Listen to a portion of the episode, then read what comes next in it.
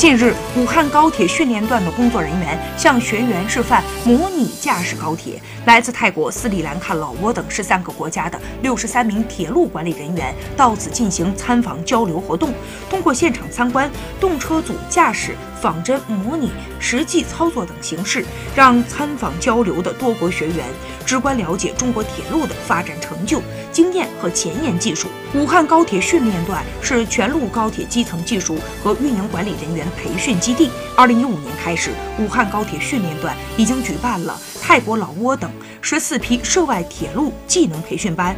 培训涉外学员近四百余人次，为助推铁路中外合作交往、